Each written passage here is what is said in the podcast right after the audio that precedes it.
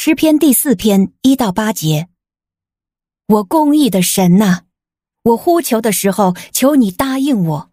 我在困苦中，你曾使我舒畅，求你恩待我，听我的祷告。尊贵的人呐，你们把我的荣耀变为羞辱，要到几时呢？你们喜爱虚妄，追求虚谎，要到几时呢？你们要知道，耶和华已经把虔诚人分别出来，归他自己。我向耶和华呼求的时候，他就垂听。你们生气却不可犯罪，在床上的时候，你们要在心里思想，并且要安静。你们应当献公义的祭，也要投靠耶和华。有许多人说：“谁能指示我们得什么好处呢？”耶和华。求你扬起你的脸，光照我们。你使我心里喜乐，胜过人在丰收五谷新酒时的喜乐。我必平平安安躺下睡觉，因为只有你耶和华能使我安然居住。您现在收听的是天赋爸爸说话网。神所赐的迦南美地是流奶与蜜之地，上帝的话语比蜜还要甘甜呢。我是拥蜜使者永恩，我是蜜蜜，让我们一起在天父的话语里勇敢探蜜，蜜得甘蜜，得蜜得利得胜。弟兄姐妹，主内平安，我是永恩。在进入诗篇第四篇之前，让我们先随秘密听了再说。我是蜜蜜，今天要来和你聊聊今天的经文注解。第四篇提到，这是大卫的诗，交与灵长，用丝弦的乐器。那交与灵长，现代人不是很能直觉的明白这是什么意思哦。灵是指那些歌曲的演唱者或者是演奏家，所以灵长指的就是那些弹奏乐器或者是歌手的首领。在圣经当代译本把这里翻译叫做乐长，新译本呢则是翻译为诗班长。诶，这就好能理解了，对吧？那诗篇第四篇是大卫王个人向主求告的内心独白，而后呢，也被以色列民族收入为精选的敬拜诗歌。好，那接下来的时间，我们也来搭配弦乐，让永恩来和我们分享今天神要对我们说的话吧。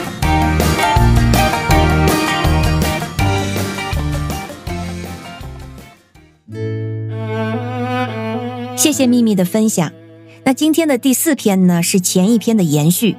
大卫为躲避儿子押沙龙的追杀，再次踏上逃亡之旅。年迈的他和他的军队被敌人包围，陷入困境。面对攻击，大卫在灰心沮丧中选择抓住那位叫他重新抬起头来的神。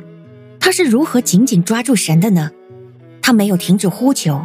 大卫不断地向神求助：“求你应允我，求你怜恤我，求你扬起脸来光照我们。”他又是凭着什么去抓住神的呢？靠着他对神的认识，对神的经历。此时的大卫面对反对者的飞扬跋扈，自己人的灰心丧胆，他却说：“我过去在困苦中，你曾使我宽广。”大卫过去如何经历神的一幕幕，一定在他脑海中回想。当他还是一个放羊娃的时候，他靠着神打死狮子和熊，从野兽的口中救回羊羔。那年面对巨人歌利亚的挑衅。大卫勇敢地宣告：“你来攻击我是靠着刀枪和铜戟，我来攻击你是靠着万军之耶和华的名，靠着神和坚决的信心。”这个放羊娃甩出一枚小石子，便制服了巨人。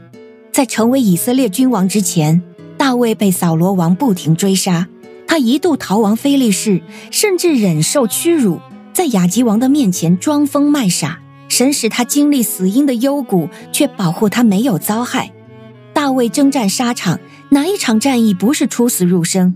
但主赐福大卫，把敌人交在他的手上。他也犯过滔天大罪，不仅霸占了乌利亚的妻子，还谋害了这位忠臣。他被神管教，经历痛彻心扉的悔改，他也经历了神完全的原谅。是那些危难中的抓紧，化咒诅为祝福的经历，使大卫认识神，他的好处不在神以外。大卫知道，征战的得胜在于神，公义的伸张在于神，能赐下好处的只有神，使人心快乐、安然入睡的唯有神。大卫更确信自己是耶和华分别出来，是神所看顾、属于神的人，也因此他不松手，带着信心求告，神就必垂听。这是诗人大卫为我们树立的榜样。亲爱的你，困境依旧没有被挪去的今天，请紧紧抓住神，不要放手。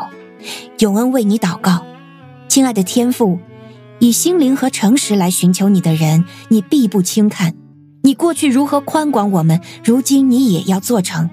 请抹去您孩子的眼泪，帮助我们不依靠自己的感受，不看环境，相信并顺服你有慈爱的带领。求你仰脸光照我们，赐下安慰和应许，祝福我们再次喜乐，重新得力。奉主耶稣的名祈求，阿门。